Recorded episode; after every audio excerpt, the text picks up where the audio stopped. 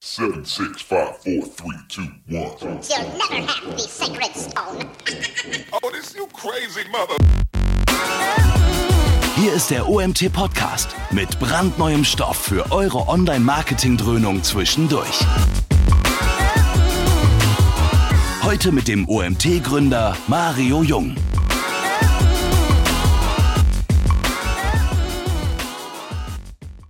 Ja, neue Woche. Ich begrüße euch zur nächsten Woche Webinare.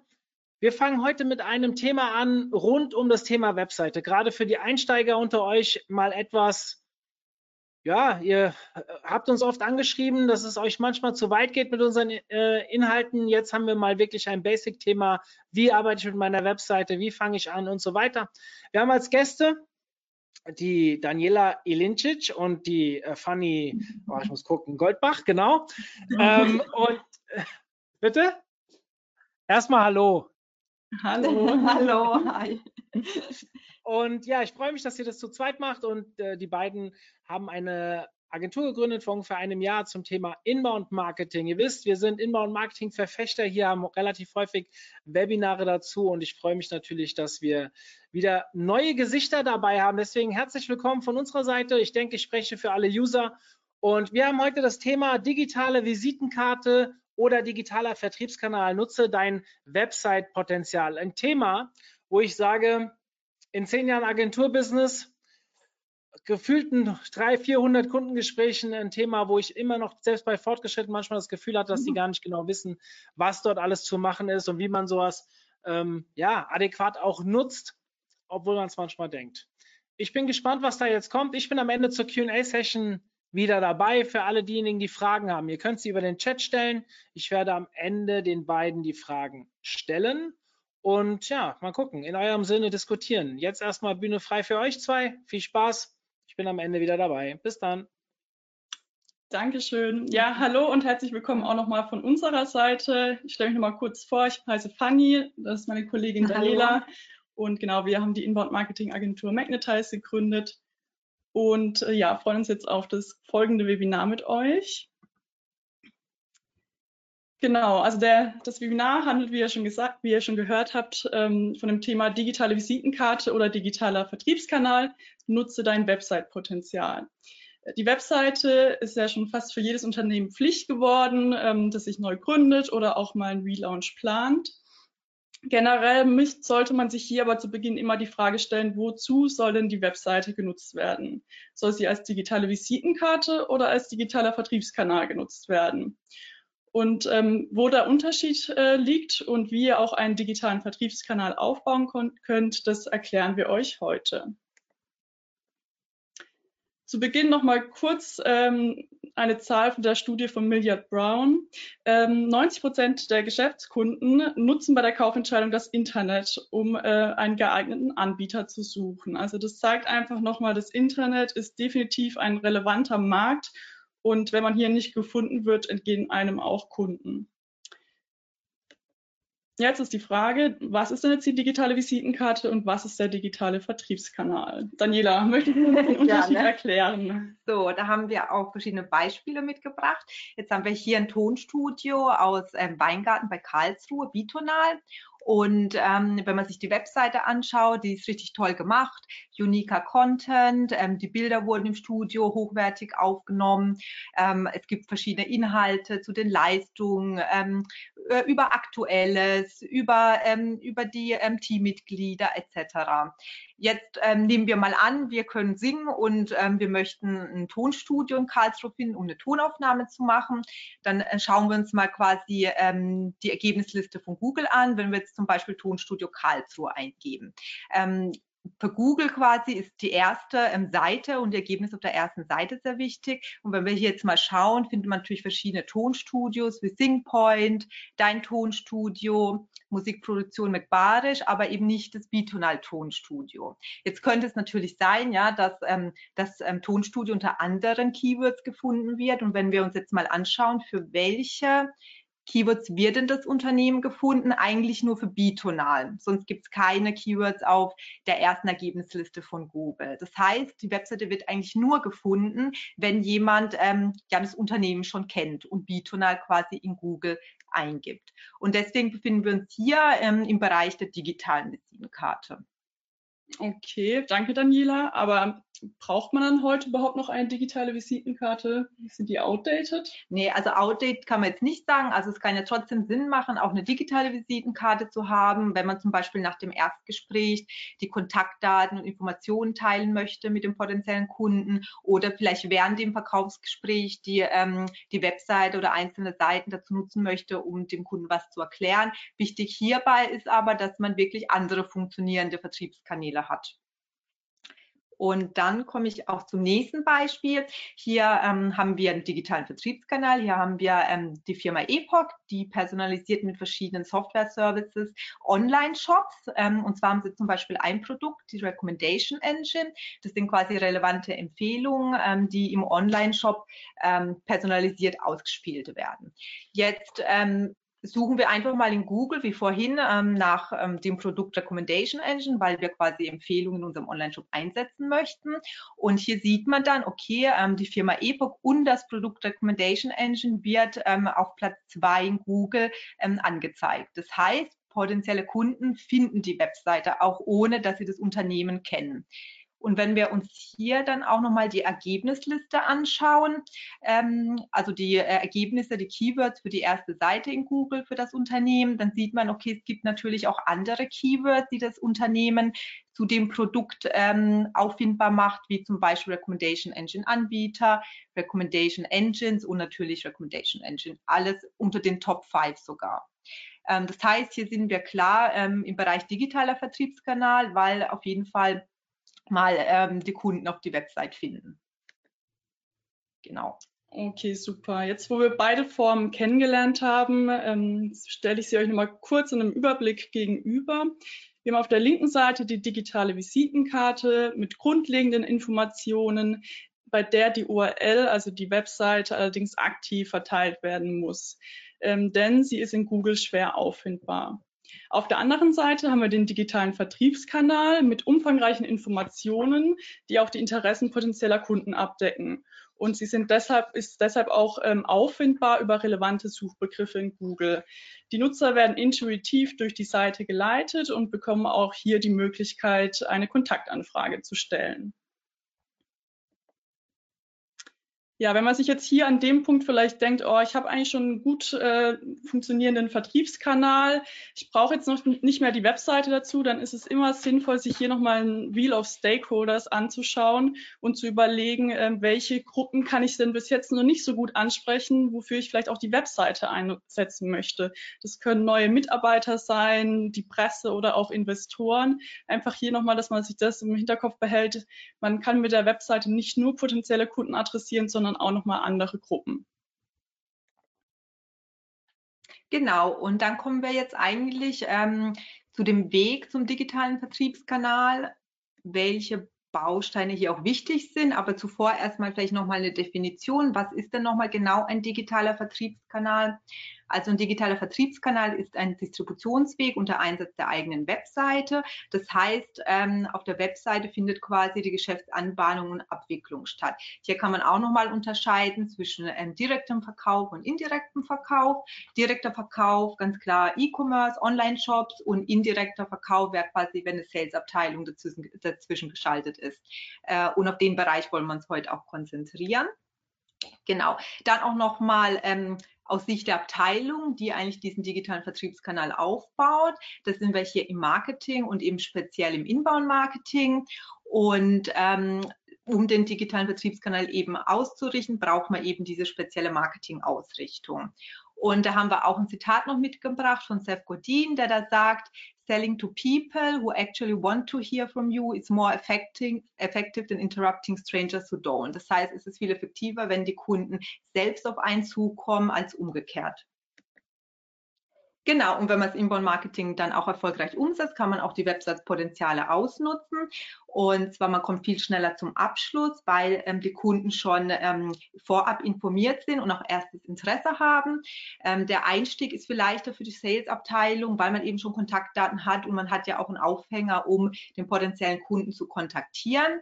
Dann äh, identifiziert man ja auch Interessensgebiete. Jetzt hat sich ähm, potenzieller Kunde eine Case Study zur Recommendation Engine heruntergeladen. Dann weiß man ja schon, ähm, für welches Produkt auch potenziell Interesse besteht. Und der Vertrieb ist an sich ja auch motivierter, weil ähm, man muss keine ähm, mühsame Kaltakquise machen und erstmal das Produkt und das Unternehmen ähm, vorstellen und den Bedarf bei den potenziellen Kunden wecken. Äh, man wird quasi auch nicht immer frustriert durch, ich habe keine Zeit, keinen Bedarf etc. Genau, und jetzt kommen wir auch zum Aufbau ähm, des digitalen Vertriebskanals. Und zwar gliedert der sich in drei wesentliche Bausteine. Der erste Baustein ist Kunden anziehen. Hier geht es darum, dass man ähm, potenzielle Kunden auf die eigene Webseite ähm, leitet und somit eben äh, organischen Traffic generiert. Der zweite Baustein heißt Kunden anziehen. Hier geht es darum, dass man die Kunden, die dann auch auf die Webseite ähm, gefunden haben, dass man die auch zu einem passenden Kontaktformular navigiert. Und ähm, beim dritten Baustein Kunden überzeugen geht es eben darum, dass man auch wirklich die Kunden davon überzeugt, Kontakt aufzunehmen und somit auch Leads generiert, die dann an die Sales-Abteilung weitergegeben werden können. Moment. Jetzt. genau, und wir gehen jetzt auch auf den ersten Baustein ein, Kunden anziehen. Ähm, hier wird die Daniela euch etwas dazu erzählen. Genau. Jetzt müssen wir natürlich schauen, wie bekommen wir denn die potenziellen Kunden auf die Webseite. Hier ist die organische Suche von Google natürlich ein sehr, ähm, sehr wichtiger Kanal. Wieso? Weil aufgrund auch von vieler Studien einfach 71 Prozent der potenziellen äh, Kunden bzw. B2B-Kunden ähm, eine Kaufrecherche über die organische Suche beginnen. Natürlich gibt es auch noch andere Kanäle wie Displayanzeigen, Referrals, Social Media etc. Die sehen wir eher als Add-on. Wenn man aber kontinuierlich stetig stetig potenzielle Kunden auf die Website führen möchte, ist einfach die organische Suche ein wichtiger Kanal. Genau, und da gibt es drei Aspekte, die wichtig sind. Natürlich gibt es noch andere Aspekte, die zu beachten sind, aber heute ähm, wollen wir es mal auf die wichtigsten beschränken. Also als erstes muss man natürlich schauen, dass man das äh, potenzielle Interesse der ähm, potenziellen Kunden ermittelt und dann zu dem Interesse den passenden Content erstellt in verschiedenen Formaten und dies natürlich in Google anteasert, damit die potenziellen Kunden auf die Website gelangen. Genau, um das zu machen, äh, muss man natürlich erstmal seine Geschäftsbereiche unter die Lupe nehmen und ähm, versuchen aufzusplitten in Cluster. Und wie zum Beispiel hier haben wir die Catering Beispiel GmbH. Hier haben wir auch die verschiedenen Geschäftsbereiche aufgesplittet, zum Beispiel die Anlässe, Taufe, Hochzeit, Speiseangebot, italienische Speisen, Fingerfood, die verschiedenen Getränke und Services und haben dann nochmal drunter gegliedert, okay, ähm, stichpunktartig, welche ähm, genau Leistungen abgedeckt werden. Und wenn man dann eben ähm, diese Aufsplittung und dieses Clustering gemacht hat, kann man dann natürlich mit verschiedenen Tools wie zum Beispiel Systrix oder den Google Ads Keyword Planner schauen, okay, ähm, gibt es Interesse für die einzelnen Geschäftsbereiche, für die einzelnen Leistungen der Geschäftsbereiche, die ich anbiete, indem ich einfach mal nach den einzelnen Stichpunkten ähm, ähm, suche und dann eben sehe, okay, zum Beispiel Catering Vegan hat Suchvolumen, hat aber hohen Wettbewerb. Hier ist natürlich immer vorteilhaft, wenn es viel Suchvolumen gibt, aber wenig Wettbewerb. Da kommt man natürlich schneller auf ähm, die Ergebnisliste von Google auf die besseren Plätze. Aber so muss man quasi auch jedes Keyword durchgehen und schauen, okay, wo besteht Interesse, wo nicht, weil es bringt ja auch nichts, Content zu erstellen, wenn ähm, potenzielle Kunden nicht daran interessiert sind. Genau, und wenn man dann eben diese Keyword-Analyse gemacht hat und dann eher die Keyword-Map hat, kann man quasi für jedes Keyword überlegen, okay, welchen Content erstelle ich? Und wenn man da am Anfang überlegen möchte, okay, wie gehe ich vor, da brauche ich eine Orientierungshilfe, über was soll ich schreiben genau, dann kann man auch einfach mal in Google nach dem Keyword ähm, suchen und dann schauen, was wird alles angezeigt, außer den ähm, regulären ähm, Ergebnisseiten und da sieht man zum Beispiel für Geburtstagsessen Catering werden auch Google Maps angezeigt, quasi die Nähe zum Kunden ist hier wichtig. Es werden aber auch verschiedene FAQs angezeigt, das heißt, wie viel kostet zum Beispiel ein Catering pro Person. Das sind alles Fragen, die man dann auf der Seite auch beantworten sollte. Genau. Hier haben wir noch ein Alternativbeispiel ähm, zu Kaffeemaschine reinigen. Einfach, dass man sieht, dass es auch noch andere Möglichkeiten gibt. Hier wird zum Beispiel eine Kurzanleitung angezeigt, Videos und auch wieder FAQs. Genau. Und dann ist es natürlich wichtig, wenn man den Content erstellt hat, den möchte man ja dann, ähm, müsste man, muss man dann auch anteasern in Google, dass man da über die Metatext für jede Seite dann den Teaser erstellt. Hier ist es natürlich wichtig, dass man ähm, das Keyword auch in, die, in den Titel und aber auch in die Beschreibung aufnimmt, dass man es ansprechend formuliert. Und ganz wichtig, der Metatag muss natürlich auch zusammenpassen mit der Seite. Ähm, es darf natürlich nichts anderes drinstehen, weil sonst äh, weckt man Erwartungen, die man später nicht erfüllt und der potenzielle Kunde springt dann ab. Und was auch noch wichtig ist, dass man auch ein Call to Action möglich noch mit einbaut, wie hier jetzt Kontakt aufnehmen mit Annettes Küche. So. Okay, super, danke dir, Daniela. Ich fasse zu dem Punkt hier nochmal alles zusammen. Ähm, und zwar geht es in erster Linie darum, dass man das eigene Business, die eigenen Geschäftsfelder clustert und dann auch nochmal auf Keywords abbildet. Im zweiten Schritt ähm, muss man sich überlegen, okay, welchen Inhalt kann ich hier dazu erstellen? Was ist denn dazu gefragt, wenn ich auch mal nach dem Keyword google? Und ähm, sucht sich hier eben verschiedene Inhalte zusammen, die man selber äh, erstellen kann und anbieten kann. Und im dritten Schritt muss man natürlich dann auch nochmal die Inhalte so anteasern, dass sie in Google ansprechend angezeigt werden und ähm, die potenziellen Kunden, die danach gesucht haben, auch auf die eigene Webseite klicken. So, jetzt kommen wir auch zu unserem zweiten Baustein, Kunden navigieren. Hier haben wir die potenziellen Kunden schon auf unserer Webseite und möchten die ja noch zu einem passenden Kontaktformular navigieren. Und dabei sollte natürlich die Nutzerführung möglichst reibungslos stattfinden. Hier haben wir auch wieder drei wichtige Aspekte für euch rausgesucht. Es gibt natürlich noch weitere daneben, aber ja, für die, für das Webinar hier haben wir jetzt uns auf diese drei ähm, konzentriert. Das ist einmal die Website-Struktur im Allgemeinen, dann nochmal die Seitenstruktur, also zum Beispiel auch mit der HX-Struktur und dann im letzten Punkt auch nochmal die Verlinkung. Wir beginnen jetzt hier direkt auch mal mit der Website-Struktur. Hier geht es darum, dass man die Website in Hierarchieebenen abbildet. Wir haben ja im ersten Baustein schon mal Geschäftscluster gebildet und die müssen wir jetzt hier nochmal hierarchisch anordnen. Wir haben hier wieder die Catering Beispiel GmbH genutzt, dass wir oben eben als erste Hierarchieebene die Startseite haben. In der zweiten Hierarchieebene kommen die Hauptnavigationspunkte wie Catering Buffets, Events, Service und bei uns. Und in der dritten Hierarchieebene sind dann nochmal ähm, weitere Punkte bei Catering Buffets, wie zum Beispiel italienisches Buffet, Fingerfood, äh, etc. Also bei den anderen Punkten können es natürlich auch noch weitergehen. Wir haben es jetzt hier nur verkürzt dargestellt. Und ähm, die Darstellung finden wir immer sehr praktisch, also den, dass wir hier ähm, in der ersten Zeile immer das Label angeben, das heißt so, wie es auch auf der Webseite dann dasteht, wie zum Beispiel Catering-Buffets. In der zweiten Zeile haben wir dann die URL, das wäre dann hier komplett catering-beispiel.de slash catering-buffet.de und rot binden wir auch immer direkt das Keyword ein, dass man das einfach auch ähm, im Überblick alles zusammen hat. Und ähm, wenn hier zum Beispiel mal auch ähm, das Keyword nicht so gut für den Navigationspunkt passt, kann das Label natürlich auch nochmal ähm, davon abweichen. Generell ist es aber immer gut, wenn man hier eine Übereinstimmung hat. Wenn wir jetzt hier schon mal die Website-Struktur so für uns äh, sehen, ist, können wir hier auch gleich nochmal sagen, dass es immer wichtig ist, von unten nach oben zu verlinken. Das heißt, die unterste Hierarchieebene über, unterstützt immer die obere. Das heißt, wir arbeiten immer nach oben hin, weil oben meistens die schwierigen, kurzen Keywords genutzt werden, die schwer zu ranken sind. Und hier unterstützen wir durch die interne Verlinkung auch nochmal die oberen Ebenen. Genau, jetzt haben wir die Website-Struktur schon mal so grob abgebildet. Dann geht es im zweiten Schritt darum, dass man die einzelnen Seitenstrukturen ähm, konzipiert. Und ähm, da muss man sich einfach überlegen, okay, welchen Inhalt habe ich mir denn vorher überlegt gehabt, wie könnte ich den aufbauen, dass er leicht zu lesen ist, leicht aufzunehmen ist und ähm, wo kann ich hier die Bilder anordnen, den Text, welche Buttons und CTAs kann ich hier einbinden.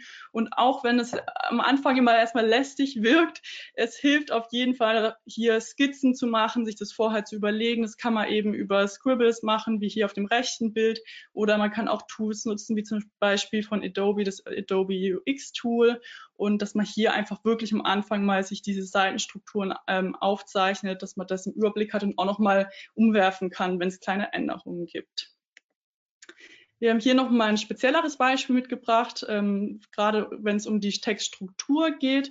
Hier auf der rechten Seite sieht man Blogartikel und ähm, da ist es super wichtig, dass man die HX-Struktur mit einbindet. Das heißt also das Format der Überschrift angibt. Es ist einmal wichtig für den Leser. Ähm, online liest man so gut wie gar keine Seiten komplett durch. Also man wird auch keinen Fließtext komplett lesen. Das heißt, es ist hier wichtig für die ähm, Nutzer, dass die eine klare Struktur haben, kurz drüber scannen können, okay, wo sind die wichtigen Parts, die mich interessieren, dass ich da tiefer einsteigen kann. Und ähm, das ist einmal für den Leser wichtig. Auf der anderen Seite ist es aber auch nochmal für den Algorithmus von Google wichtig, dass der erkennt, was ist denn das Hauptthema des Blogartikels, was sind kleine Unterthemen und dass Google das hier auch nochmal besser verorten kann. Genau, dann kommen wir abschließend hier auch zur Verlinkung. Ähm, da gibt es verschiedene Linkarten. Ähm, wie ich am Anfang schon gesagt hatte, also man versucht immer von der untersten Hierarchieebene nach oben zu verlinken. Und ähm, wenn zum Beispiel jetzt mal ein potenzieller Kunde über einen Blogartikel auf unsere Webseite gestoßen ist, möchten wir natürlich versuchen, dass er auch auf eine Produktdetailseite von uns kommt. Und dafür kann man zum Beispiel gut Textlinks nutzen, ähm, wo am besten auch nochmal das Keyword drin vorkommt. Man kann aber auch oder man sollte dazu auch eigentlich ähm, definitiv auch Breadcrumbs nutzen. Die sind oben für die Navigation nützlich, dass man hier nochmal sieht, okay, in welcher Hierarchieebene befinde ich mich und der Nutzer sich auch nochmal zurücknavigieren kann. Und daneben gibt es dann auch zum Beispiel noch Ankerlinks. Ähm, das sind Sprungmarken, die einfach im Text genutzt werden können und zu einem anderen Teil der Seite schnell runter navigieren, wie hier zum Beispiel zu einem Kontaktformular.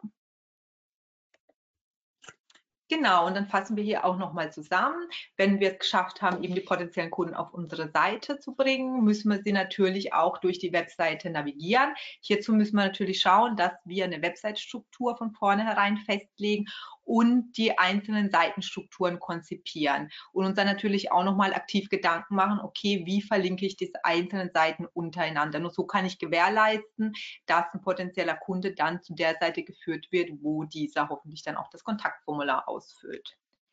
Genau, und so kommen wir auch zu unserem dritten Baustein, ähm, Kunden überzeugen. Jetzt steht der potenzielle Kunde quasi vor dem Kontaktformular und ähm, jetzt müssen wir es natürlich schaffen, dass er dieses Kontaktformular auch ausfüllt, damit wir eben den Lead generieren für die Sales-Abteilung. Genau, und hierzu haben wir auch wieder drei wichtige Aspekte mitgebracht. Zuerst müssen wir natürlich die Anfrage planen und zwar müssen wir uns hier an der Customer Journey des potenziellen Kunden orientieren. Dann ist es ganz wichtig, dass man dahingehend natürlich auch die Kontaktformulare konzipiert und sich natürlich auch mit der Bestätigung ähm, befasst der Anfrage. Dann schauen wir uns an, okay, jetzt muss ich die Anfrage planen. Wie weiß ich denn jetzt, ähm, in welcher Customer Journey Phase der potenzielle Kunde ist? Hier kann man sich natürlich auch wieder an den Keywords orientieren. Jetzt kommt ein potenzieller Kunde auf die Produktdetailseite über das Keyword Recommendation Engine. Das heißt, er hat ja schon einen Produktbezug. Das heißt, er weiß ja schon, dass er wahrscheinlich mit der Recommendation Engine seinen Warenkorbwert steigern will. Dann kann ich ihm hier auf der Produktdetailseite zum Beispiel die Möglichkeit einer Webdemo anbieten oder ähm, die Möglichkeit, ein Angebot anzufragen oder ein Erstgespräch. Kommt jetzt ein potenzieller Kunde aber eher auf einen Blogartikel über das Keyword ähm, Warenkorb steigern, dann weiß er vielleicht noch gar nicht, dass die Recommendation Engine eigentlich ähm, ihm dabei helfen kann. Hier macht es dann eher Sinn, ihn, äh, ihm Infografiken ähm, anzubieten oder Checklisten. Man muss ja irgendwie diese Lücke schließen von diesem Themenbezug und ihn quasi zum ähm, Produktbezug bringen. Genau. So. Genau, und wenn man dann eben die Kontaktformulare geplant hat, also was man denn anbieten möchte, geht es um die, ähm, jetzt darum, die Kontaktformulare zu konzipieren, den Aufbau zu gestalten. Und hier gibt es auch wieder so ein paar Punkte, die definitiv beachtet werden sollten. Das ist einmal die Überschrift. Hier muss natürlich deutlich kommuniziert werden, was angefragt wird. Klingt logisch. Dann gibt es noch ähm, einen der wichtigsten Punkte und das sind die Nutzenversprechen, dass man hier immer deutlich macht, okay, was hat denn der äh, Anfragende für einen Vorteil, wenn er jetzt dieses Formular ausfüllt. Und ähm, wir haben hier rechts ein Screenshot von einem ähm, Beispiel mitgebracht. Ähm, da gab es eine extra Seite vorher noch nur mit Nutzenversprechen. Das einfach nochmal zeigt, wie wichtig das ist. Also dass hier nochmal gezeigt wurde, ähm, was hat man denn von dieser Anfrage, was haben Kunden, die diese Anfrage schon getätigt haben, da von rausgezogen und ähm, das ist wirklich ein essentieller Punkt von einer Kontaktanfrage, dass man hier deutlich nochmal macht, ähm, was man davon erhält. Ähm, des Weiteren sollte man natürlich gucken, dass man eventuelle Zweifel ausräumt. Das ähm, kann einmal zum Unternehmen sein, wenn man das Unternehmen nicht kennt, dass man hier zum Beispiel nochmal Referenzen, Logos einbindet oder aber auch Richtung Datenschutz, dass man deutlich macht, okay, was passiert denn mit meinen Daten, ähm, wenn ich die eingegeben habe. Ein weiterer Punkt bei der Konzeption von Kontaktformularen ist die Anzahl der Felder. Ähm, hier hängt es immer davon ab, wieder vom Nutzen, ähm, die man von der Anfrage erhält. Dementsprechend ähm, viele Felder kann man auch abfragen. Also wenn es jetzt zum Beispiel schon um eine ähm, Angebotsanfrage geht, kann man schon ein paar Felder mehr abfragen. Wenn es jetzt aber nur um eine Infografik geht, die ich zugeschickt bekommen möchte, sollten sich die Felder möglichst ähm, gering halten. Und ähm, bei der Anordnung kann man auch mal gucken, dass die, die einfachsten Felder, die für den Kunden einfach auszufüllen sind, oben platziert werden und die in Anführungsstrichen schwierigen Felder auch am Ende erst angegeben werden. Dann zum Schluss gibt es natürlich noch den Button des CTA. Äh, hier haben wir nochmal ein extra Beispiel mitgebracht. Ähm, wichtig ist hier, dass, es, dass der Call to Action sprechend formuliert wird. Wie zum Beispiel hier mit Yes, give me your free tips. Das ist definitiv besser als äh, Anfrage absenden, wo nicht klar ist, okay, was, was sende ich jetzt hier nochmal ab? Das heißt, dass man hier wirklich im Button nochmal reinschreibt, was passiert denn jetzt nach der Anfrage. Und daneben sollte man natürlich auch nochmal gucken, dass dieser Button visuell abgehoben wird. Das heißt, das kann man hier einfach mit Komplementärfarben auch umsetzen. Genau, die Anfrage wurde gestellt, das ist schon mal super. Ähm, jetzt ist aber auch wichtig, dass man dem Anfragenden nochmal eine Bestätigung gibt, dass diese Anfrage auch erfolgreich gestellt wurde. Das kann man einmal mit einer Dankeseite machen. Das heißt, der Nutzer wird auf eine andere Seite weitergeleitet ähm, nach dem Absenden des Kontaktformulars, wo man auch nochmal schreiben kann, danke für deine Anfrage, wir kümmern uns darum, zum Beispiel innerhalb von 24 Stunden. Und hier sind noch weitere Informationen, wenn du dich noch näher mit dem Thema beschäftigen möchtest. Ähm, das Ganze kann aber natürlich auch schwierig sein, wenn man zum Beispiel ein Kontaktformular in einen Blogartikel einbindet und äh, man möchte ja hier auch den Lesefluss nicht komplett stören. Das heißt, dass man hier nicht auf eine andere Seite weiterleitet.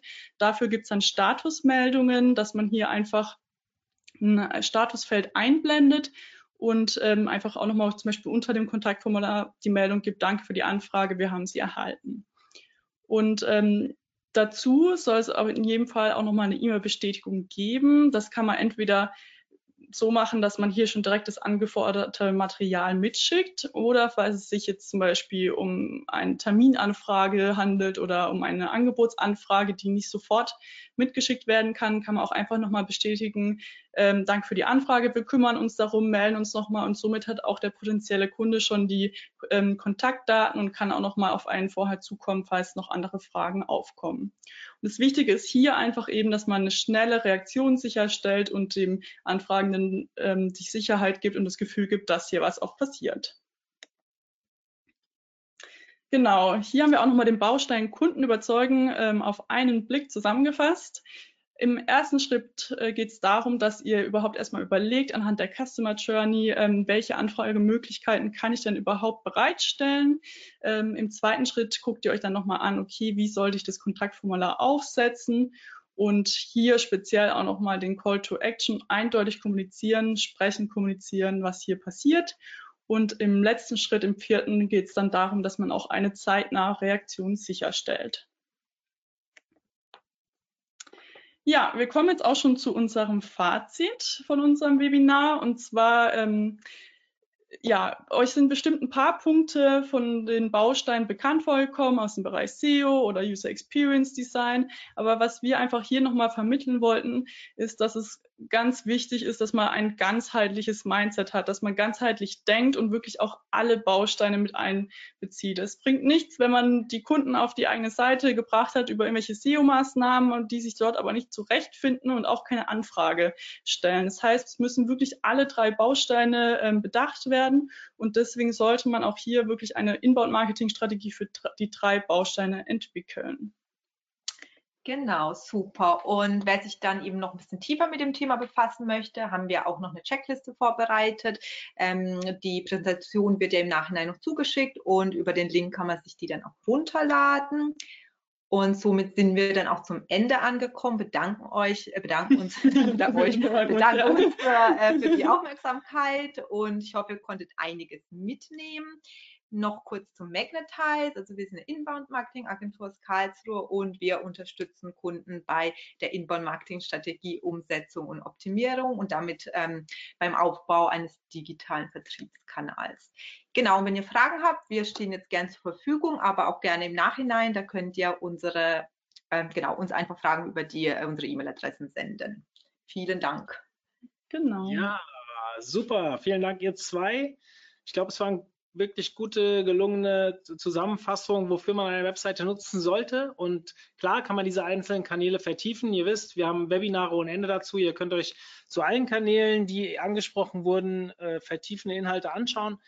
Nichtsdestotrotz war es natürlich mal ganz cool, ist mal wieder, ich glaube, es ist immer wieder wichtig, wie so das Einmal-Eins früher oder ich sage bei meinen drei Kindern immer, äh, dass man alles nicht oft genug üben kann, weil manchmal vergisst man einfach die Basics. Man kümmert sich um bestimmte Dinge, aber keine Ahnung, die Optimierung der Kontaktformulare, das wird einfach total vernachlässigt. Oder man will Traffic, Traffic, Traffic. Wie oft werden wir nur am Traffic gemessen? Meiner Meinung nach eine ganz schlechte KPI, weil es geht nicht um die Menge des Traffics, sondern um die Qualität des Traffics. Und was ist am Ende das, was der Traffic bei uns umsetzt, beziehungsweise ob er Leads da lässt oder wie auch immer.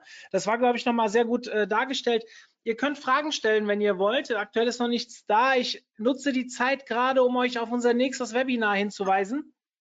Und ähm, das ist am Freitag. Und zwar mit dem Fabian Hans, den kennt ihr schon, der ist schon ein paar Mal bei uns gewesen. Und das ist ein richtig cool, cooles Webinar. Also jedes Webinar bei uns ist cool natürlich, aber ähm, warum? Es geht um echte Daten, heißt, äh, die die, auch den genauen Titel habe ich nicht im Kopf, aber de facto zeigt er uns die Erkenntnisse der 1800 AB-Tests, die Lieb mit, mittlerweile hinter sich hat. Sprich, man sagt ja immer, ihr müsst alles mal ausprobiert haben, bevor ihr irgendwelche Entscheidungen trefft, so AB-Tests und so weiter.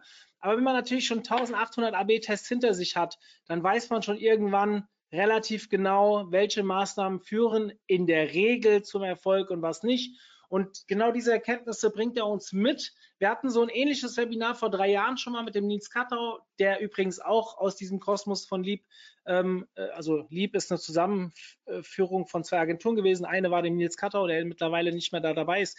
Ähm, und der hat damals äh, die Erkenntnisse aus 1500 AB-Tests mitgebracht und das war schon ein wirklich starkes Webinar. Dementsprechend gerade egal ob Anfänger oder Fortgeschrittene, ihr wollt wissen, was auf eurer Webseite los ist, dann ähm, oder was ihr machen solltet, um mehr Erfolg zu haben, dann schaut am Freitag mal rein. 11 Uhr geht's los, ist wie immer kostenfrei. So, jetzt gucken wir mal, ob Fragen reingekommen sind. Ja, danke fürs Lob. Es sind ein, zwei Sachen reingekommen, aber eher alles total verständlich, keine Fragen. Danke an die beiden. Ja, okay, das ist jetzt nicht unbedingt das, was wir haben. Ähm, also ist natürlich, wir hören Lob sehr gerne. Nicht falsch verstehen. Ähm, ganz im Gegenteil. Ich freue mich über solche Nachrichten. Ähm, wie ist das so normalerweise, wenn ihr bei Kunden seid, Neukunden, haben die direkt ein Verständnis dafür? Also, ja, also so ganzheitlich heranzugehen? Also es ist immer unterschiedlich eigentlich. Oft ist es auch so, dass ähm, quasi zum Beispiel gerade im Bereich Content einfach mal was erstellt wird, ohne jetzt äh, zu prüfen, ja, äh, besteht überhaupt Interesse dafür. Und da versuchen wir dann eben auch zu sensibilisieren. Klar, äh, bei anderen Kunden, die sind natürlich schon fortgeschrittener, da geht es dann halt eher um Optimierung, wie zum Beispiel auch im Bereich Kontaktformulare oder wie stufe ich es nach der Customer Journey ein in die Richtung. Genau, also aber auf jeden Fall unterschiedlich. Mhm. Wenn ihr an so eine Webseite rangeht, ist es so äh, eher der Fall, dass noch gar keine da ist oder dass schon eine da ist, die umgebaut werden muss? Ja, es ist unterschiedlich. Manchmal ist schon eine da, die aber auch wirklich nicht so viel Grundlagen bietet, dass man damit arbeiten kann. Also dass wir auch oft dann mal sagen, okay, wir setzen sie nochmal von Grund auf neu auf. Ähm, aber klar, es ist immer unterschiedlich. Wenn schon eine da ist, ist es natürlich auch gut, wenn man mit der schon arbeiten kann, wenn die Google bekannt ist und ähm, dass man hier auch schon mal so ein bisschen besseres Ranking in schnellerer Zeit erzielen kann. Genau, und was auch wichtig ist, auch das Verständnis einfach, dass ähm, man zum Beispiel auch nicht einfach nur so einen digitalen Vertriebskanal aufsetzt und der läuft dann von alleine mhm. weiter. Da versuche ich immer mit dem Beispiel stationärer Handel. Man äh, richtet sich ja auch nicht ein und, und lässt den Laden dann alleine laufen. Man muss quasi auch immer stetig dranbleiben, optimieren, Content erstellen und äh, diese Dinge genau mhm. wichtig sind. Ähm, das Thema Inbound, äh, beziehungsweise ein Thema, was zum Thema immer und irgendwie dazugehört, äh, das Thema Personas. Wie wichtig ist das für euch? Ich frage ganz gezielt deswegen, vielleicht damit gar nicht überraschen oder sonst was, sondern ähm, mhm. weil das so die durch die letzten Webinare sich durchgezogen hat, dass ich mich letzte Woche auch mal dazu hin, äh, hingesetzt habe und auf LinkedIn einen größeren Post gemacht habe, der äh, ja, wie soll ich sagen, dezent diskutiert wurde. Ich glaube, wir haben dreistellige Kommentare bekommen darauf. ähm, äh, warum? Weil ich immer das Gefühl habe, ja, irgendwie, es gibt Berater, die sagen, ja, Personas müsst ihr machen, aber am Ende hält sich keiner dran. Ja, also A, weil man oftmals Marketingaktionen zu schnell umsetzen muss, also dass einfach der Kunde dann kommt und sagt, hey, ich habe hier die und die Kampagne, wir müssen jetzt das und das machen. Und wenn dann der Berater sagt, ja, aber denk mal dran, wir haben Personas, wir sollten es so aufbauen, richtig texten und so weiter, dann ist dafür keine Zeit. Wie ist da so eure Erfahrung? Geht ihr an das Thema auch grundlegend ran oder ähm, beziehungsweise wie geht ihr damit auf Dauer um? Genau, also generell sagen wir auch, ähm, wenn man schon welche erstellt, dann sollte man sie definitiv auch nutzen. Es bringt nichts zu sagen, okay, wir erstellen die immer und dann bleiben sie aber in der Schublade liegen, wenn es um die Content-Erstellung geht. Ähm, wir hatten es ja vorhin schon kurz angerissen bei der Customer Journey. Ähm, hier ist es natürlich immer wichtig, sich anzuschauen, was mit welchen Problemen haben denn die potenziellen Kunden zu kämpfen und sich hier dann auch so, ähm, ja, wie du sagst, Personas zu erstellen. Wir machen es jetzt nicht in ähm, so einer standardisierten Form. Wir gehen hier viel mit dem Kunden auch in Dialog, dass wir da nochmal von den, ähm, ja, von unseren Kunden erfahr erfahren, was haben sie denn für Kundenkontakte, welche Probleme gibt es da, was gibt es da für Persönlichkeiten, also dass wir uns die Informationen auf jeden Fall ähm, herausziehen. Ähm, es kommt aber natürlich auch nochmal auf den Umfang drauf an, wenn es jetzt ein großes Unternehmen mit vielen Geschäftsbereichen ist, macht es hier definitiv Sinn, hier auch nochmal Personas zu entwickeln, dass man da eine bessere Übersicht hat. Ähm, wenn es sich jetzt eher auf ähm, auf ein, zwei beschränken würde, ähm, sagen wir, okay, wir suchen uns die Informationen vom Kunden zusammen und ähm, schreiben uns die zusammen, aber entwickeln jetzt keine speziellen Personas. Also es kommt schon auch noch mal mhm. auf den Umfang drauf an. Hm, okay. Ähm, es kommt eine Frage rein, ich lese sie einfach mal vor. Was haltet ihr von Baukasten-Webseiten, wie zum Beispiel Squarespace, habe ich noch nie gehört nebenbei, aber gut.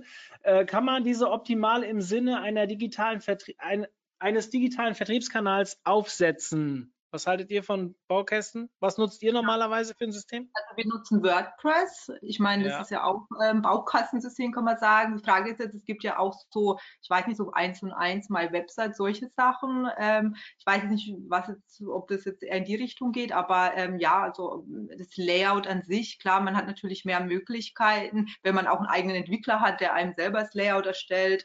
Ähm, aber ähm, an sich ist es schon möglich.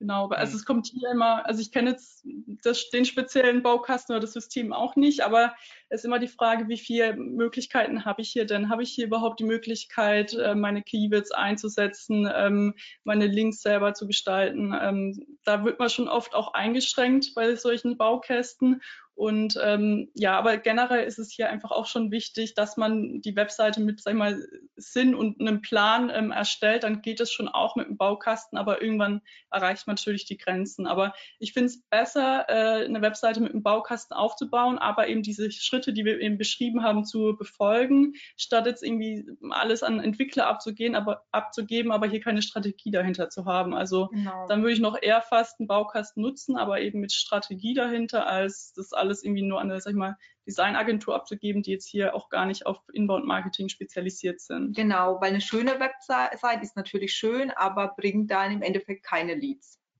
Hm. Was bringt die beste Webseite, wenn sie nicht gefunden wird? Genau. genau. aus, ja. Also vielleicht kann ich da mal was zu meiner. Ich bin jetzt seit elf Jahren, glaube ich, mit meiner, sind es elf oder zehn Jahre? Ich weiß es gerade gar nicht. Nee, wir zehnjähriges haben wir schon hinter uns. Ähm, lass die Finger von Website-Baukasten. Ich habe einige gesehen, Wix.com und wie sie alle heißen, 1 und 1 und wie oft haben wir hier Kunden, die wir so übernommen haben, gerade am Anfang, als wir auch noch mit, sag ich mal, kleineren regionalen Kunden, die vielleicht auch nicht gleich ein paar tausend Euro für eine Webseite ausgeben wollen. Wenn es aber erfolgreich wird, kommt irgendwann die mhm. Frage, switchen wir um? Und ja. dann wird es oft schmerzhaft, weil dann fängt man wirklich von Anfang an wieder an, eine Seite neu zu konzipieren. Und manchmal ist es, wenn man ein gewachsenes, also wenn man am Anfang ist, da ist es natürlich ein gewisser finanzieller Ballast, das weiß ich, aber er ist kleiner, als wenn ihr es später dann nochmal machen müsst.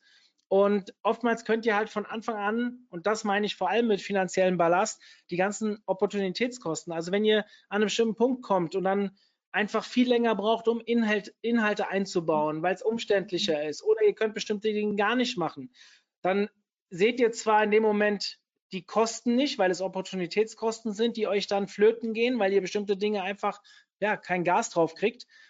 Aus Erfahrung kann ich euch sagen, nehmt mindestens ein WordPress, bezahlt euch irgendein Design, Designer nicht. Also da bin ich bei den beiden. Bitte, bitte, bitte niemanden engagieren, der von Online-Marketing keine Ahnung hat. Es gibt eine Menge Designer da draußen, die eine Grundahnung von SEO haben, die eine Grundahnung von Online-Marketing haben, die dementsprechend zumindest die groben Fehler nicht machen, weil ich bin da voll dabei. Eine schöne Webseite, die nicht gefunden wird, bringt uns halt nicht weiter und ich hatte schon Webseiten, die sehr viel Content produziert haben, aber aufgrund des Systems überhaupt nicht von Google indiziert wurden. Schon sehr lange her und als ich das letzte Mal gesehen habe, aber es passiert und deswegen, bevor ihr euch eine Webseite macht, holt euch lieber für 1000 Euro mehr mal einen Berater rein, der euch sagt, ähm, was ihr zu tun habt und an wen ihr euch wenden sollt, als dass ihr dann sagt, nee, die 1000 Euro spare ich mir, weil ihr verliert in den ersten Monaten diese 1000 Euro locker, weil ihr weniger Leads einsammelt.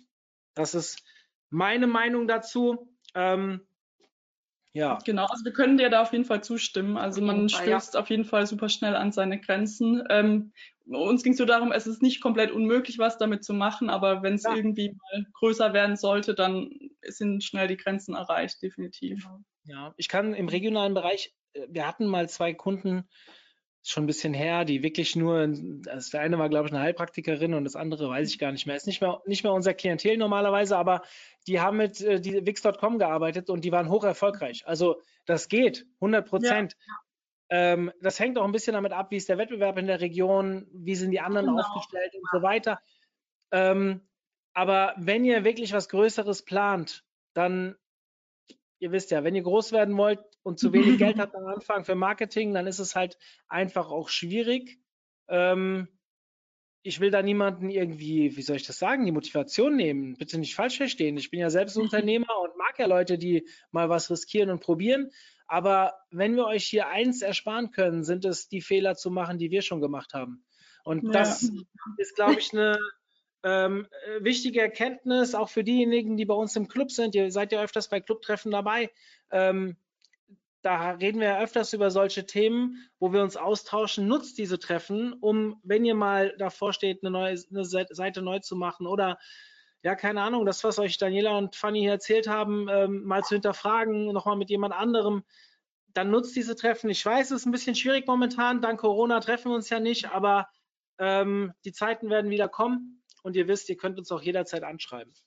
Okay, ähm, wir haben jetzt nichts weiteres reinbekommen. Unser nächstes Webinar habe ich angekündigt. Ich habe vielleicht noch eine Sache. Für diejenigen von euch, die schon ein bisschen tiefer in dem Thema SEO drin sind und sich ein bisschen darüber wundern, dass in den letzten zwei Monaten die Rankings so hin und her wackeln, ihr wisst, Anfang Mai gab es ein großes Update, habe ich gestern, gestern war Montag, ja, gestern einen Podcast mit dem Gründer von Write online gestellt. Da könnt ihr euch mal mit beschäftigen, wenn ihr Lust habt. Geht ungefähr eine Stunde, war ein sehr interessanter Talk zum Thema Google Core Update. Ähm, Markus hat schon über 30 Audits gemacht seit dem Core Update und mit den Daten der Search Console gearbeitet. Dementsprechend hat er sehr gute Erkenntnisse mitgebracht. Vielleicht könnt ihr daraus was ziehen. Ich würde mich freuen, wenn ihr unseren Podcast abonniert. Und als allerletztes für heute, wir werden noch diese Woche mit unserem dritten Podcast. Wir haben sonst nichts zu tun, ich weiß. Aber ähm, mit unserem dritten Podcast starten und zwar mit unserem Vorlese-Podcast. Für diejenigen, die noch nicht wissen, was das ist, ich habe es schon ein paar Mal angeteasert. Ihr wisst ja, wir haben ein Magazin, wo jeden Tag Fachartikel online gestellt werden und demnächst werden wir diese Artikel auch in gelesener Form zur Verfügung stellen. Für diejenigen, die sich das auf dem Weg zur Arbeit vielleicht anhören, statt durchlesen wollen, weil sie im Auto sitzen, würde ich mich natürlich auch freuen, wenn sich viele von euch ähm, dem Kanal äh, widmen, ihn abonnieren und vielleicht uns auch gleich mal ein paar Empfehlungen, äh, Rezensionen da lassen. Komme ich aber auf euch zu, wahrscheinlich via Newsletter. So, jetzt an euch beide gerichtet. Vielen lieben Dank für eure Zeit und eure Vorbereitung. Danke auch. Danke. Ja. Für mich, für mich jetzt nichts Neues nach elf Jahren äh, halt alter Haudegen, aber ich muss sagen, es waren auch wieder zwei Punkte dabei, wo auch ich gedacht habe, machen wir das eigentlich genauso? Ich kann ein Beispiel nennen mit dieser Beschriftung der Call to Action Buttons. Das finde ich immer wieder interessant, wenn ich hier so durch unsere Seite durchgehe und wieder ein Call to Action finde, wo einfach nur steht, keine Ahnung, irgendwas, was halt nicht. Genau. Und deswegen, und das ist so ein bisschen meine Message an alle, die jetzt zuhören, auch jemand, der schon sehr lange dabei ist, sollte sich immer mal wieder mit dem Einmaleins auseinandersetzen. Und deswegen war es mir auch so wichtig, diesen Vortrag hier ähm, ja, zu platzieren, zu bei uns in die Reihe zu installieren. Und ja, euch vielen lieben Dank, dass ihr dazu bereit wart. Danke gerne. auch. Danke Hat uns auch. Spaß gemacht. Genau. Ich, wir haben nächstes Jahr auch ein Clubtreffen in Karlsruhe. Dann hoffe ich mal, dass ich Ah. euch da. Dabei. Wir waren letztes Jahr das erste Mal in Karlsruhe und äh, es lief echt gut, muss ich sagen, dafür, dass wir vorher nie da waren. Dieses Jahr wird es wohl nicht stattfinden, aber nächstes Jahr dann gerne wieder. Und Super, ähm, ansonsten, es steht ein virtuelles Clubtreffen an. Das werde ich in den nächsten, ah, ich hoffe bis Ende der Woche, werde ich es terminieren und in der Clubgruppe online stellen. Es haben sich so viele gemeldet, die dabei sein wollen, dass ich mir noch ein bisschen Gedanken über das Konzept machen muss, weil wir können ja nicht mit 70 Leuten da durcheinander reden. Aber ähm, das wird auch spannend. Ähm, ja, bleibt am Ball. Wer neu dabei ist, meldet euch im Club an, kostet nichts und ihr kriegt verdammt viele gute Inhalte. Ich würde mich sehr freuen. Euch beiden viel Glück im Agenturleben, dass es weiter bergauf geht. Und in diesem Sinne sehen wir uns hoffentlich alle am Freitag. Bis dann, wir sind raus. Ciao, ciao. Ciao.